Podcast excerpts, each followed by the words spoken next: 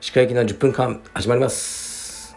このチャンネルでは日本最大級のブラジリアン柔術ネットワークカルペディエム代表の石川行きが日々考えていることをお話します。はい皆さんこんにちはいかがお過ごしでしょうか。本日は2月の7日です。僕は今沖縄にいます。え撮影のためにやってきました。撮影チームはおなじみの、えモデルのひかるちゃんとフォトグラファーの小原さん。このと僕。この3人でやります、えー、今日の昼はカルペディエム沖縄のオーナーさん。そしてカルペディエム、えー、沖縄のインストラクター。あとまあ選手でもある、えー、スカイ君とマヒナちゃんの兄弟ですね。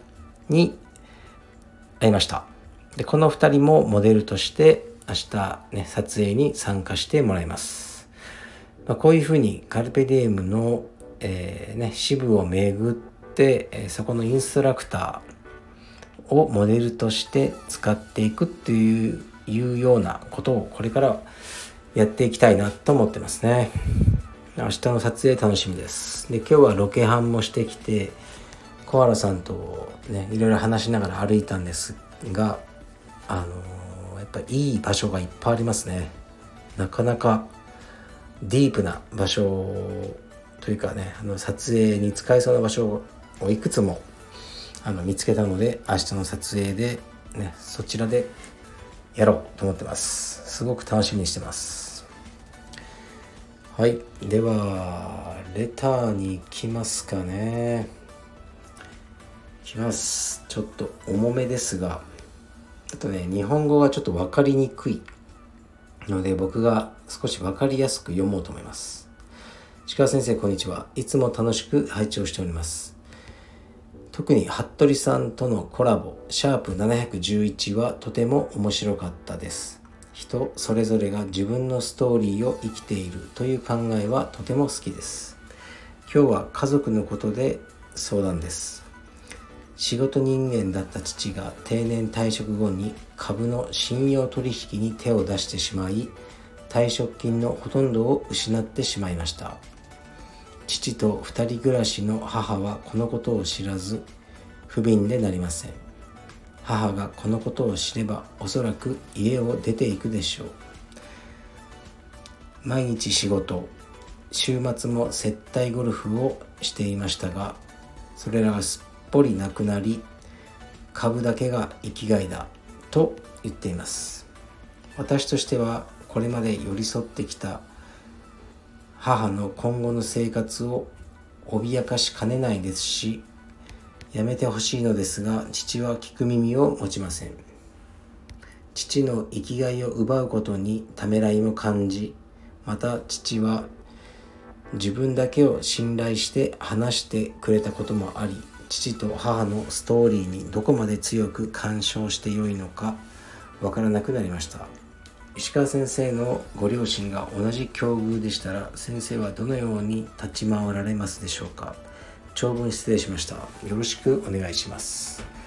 はい。ありがとうございます。なかなかディープな話題ですねこれは。でそう人はねそれぞれ自分のストーリーを生きてると思うんですね。こう一人一人がうーんそれぞれの惑星で生きてるのようなイメージを僕は持ってますね。で他人から見るとうーんそれどうだと思うことも、まあ、本人は結構ねあのなんて言われ正しいと思ってやってるっていうのがうんまあ僕のなんか思うこう世界観っていうか、まあ、人生観ですね。でこの場合は、うん、これはいかんですよね。うん株だけが生きがいだと言ってますって書いてあるんですけど他人に迷惑をかける生きがいってダメですよね。うん、他人をねぶん殴るのが大好きだ生きがいだとか言ってもねその殴られる方はたまったもんじゃないし生きがいっていう言葉を使っちゃダメですよね。これお母様は多分その退職後にいろいろ計画してたこともあると思うんですね。楽しみにしてた退職金とかを。もちろん会社に勤務してるのはお父さんだったと思うんですけどかといって退職金の全てをお父さんが使っていいわけもなくこれは世帯の収入ですよね。お母さんと2人で。だから非常にいかんことですねこれは。でだからもう株のセンスもないんですよね多分商売の。それなのに生きがいだって言ってこうどんどん財産をね減らしていくっていうのはうん、まあ、これはその家庭人としてはやっぱダメな行動だと思いますね。で早くもう止めた方がいいと思うので聞く耳を持ちませんというのならもうなおさら僕はもうお母様に伝えた方がいいと思いますね。で家を出ていくうん、だろうって書いてありますけどこのまま続けても結論は一緒ですよね。もっと状況悪くなってなんか借金までね作った後お母さん出ていくとかななっちゃうからあのー、今のうちに伝えた方がいいと思います。伝えるよって言って僕はもう伝えなきゃダメだって言って父親にねその後お母さんに伝えるのがいいんじゃないですかね。それぐらいのこう何かを起こさないともうお父さんの行動改まらないしあの、うん父と母のストーリーにどこまで強く干渉して良いのかも分からなくなりました、まあ、家族だから干渉して良いんじゃないですかね。父さんとお母さんのことをまあ思えばこそじゃないですか。他人だったらね別にまあうん。まあいいやってこう言えると思うんですけどそう言えない状況だと思うので積極的に僕は干渉した方が良いと思いますね。はい。でね毎日仕事で週末も接待ゴルフをしていた。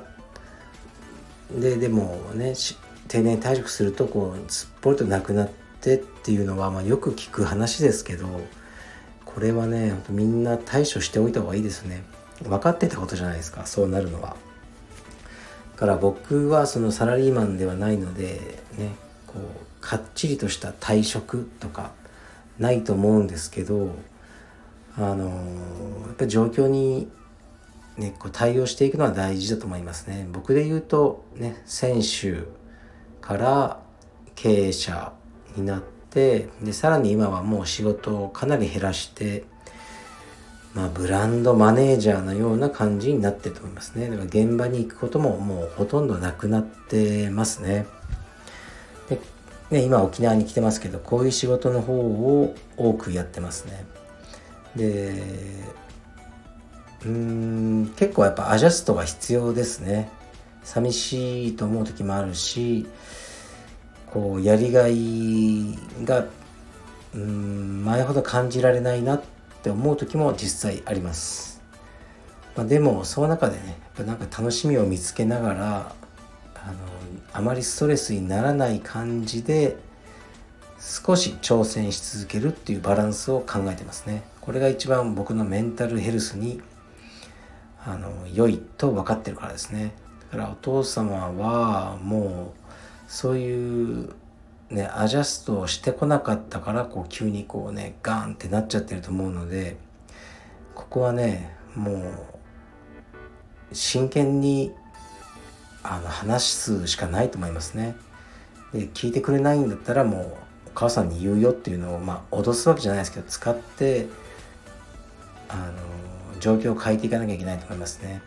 で退職金がもうほぼなくなるっていうのはこれすごい事態だと思うんですよ。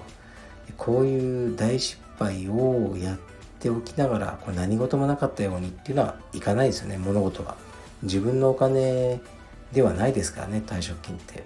あの、ね、家族全体のお金だと思うので。ここはもう責任を取るしかないと思います。なんかなあなあにねあのなんとなくこうやり過ごせるとかそういう問題じゃないんじゃないかなと思いますね。うん。厳しい状況ですね。これは。なんとかねあのまあ退職金もなくなっちゃったんだけどここで食い止めて、ね、またお父さんのお母さんが楽しい老後を送れるようにあの見過ごさず、ね、対処してもらえばいいと思うんですよね。いやー怖いですね。だけどまあ株でお金を失うとかねこう詐欺でお金を失うとかいろいろありますけどやっぱり欲なんですよね。大きく儲けよう。そんなになんかうまい話ってないと思うんですよ。あまり働かずにねお金を倍にしてやろうとかこうそういうのにね引っかかっちゃうのはやっぱり欲があるからですね。そんなうまい話はない。お金を得るためにはコツコツ働かなければならないしあのまあうまい話はないと僕は常に思ってますね。はい。というわけで、えー、少し宣伝をさせてください。だからもう宣伝はいいと。もういいよと沖縄まで来て宣伝しないでくれっていう人はこちらでさよならです。えー、っとね宣伝というか今オンラインストアでうちのスタッフの世良ですね。世良智重の、えー、教則動画というのを販売しています。タイトルは The First Arm Drug でしたかね。あのまあ充実ね。もう分かんない人はねもう全然分かんないと思うんですけど、まあ、アームドラッグというねこう袖を引くという、まあ、そのままなんですけどそういう技があるんですね。それの教則ですね。でえー、っとねこの技が強烈なんですよ僕もいつもこれ何度も食らってその精度の高さを知ってるので、えー、ぜひ見ていただければ良いんじゃないかなと思いますね。まあ、教則ビデオとかってもうありふれてるしもう YouTube とかにもねでお金で買うやつもありふれてるのでもうなかなかねみんな時間もないしうん。あの買わない人も多いと思うんですけどまああの一応ね自分のね道場のスタッフなので売れてほしいなと思ってますね。はい。でねこれはあの3500円なんですけど100%入るんですねセラ君に。そういうシステムでやってるんですね。うん。なんかもうちょこちょこもらっても仕方ないしだからはい是非あの購入してあげてください。というわけで、えー、ね、沖縄から今日は収録しました。明日は撮影。これは頑張るしかありません。で明後日には東京に戻ります。はいじゃああそうそう。でね梶田ひかるちゃんとのコラボね収録はなんとか明日お願いしてやってもらおうかなと思ってます。はいじゃあ失礼します。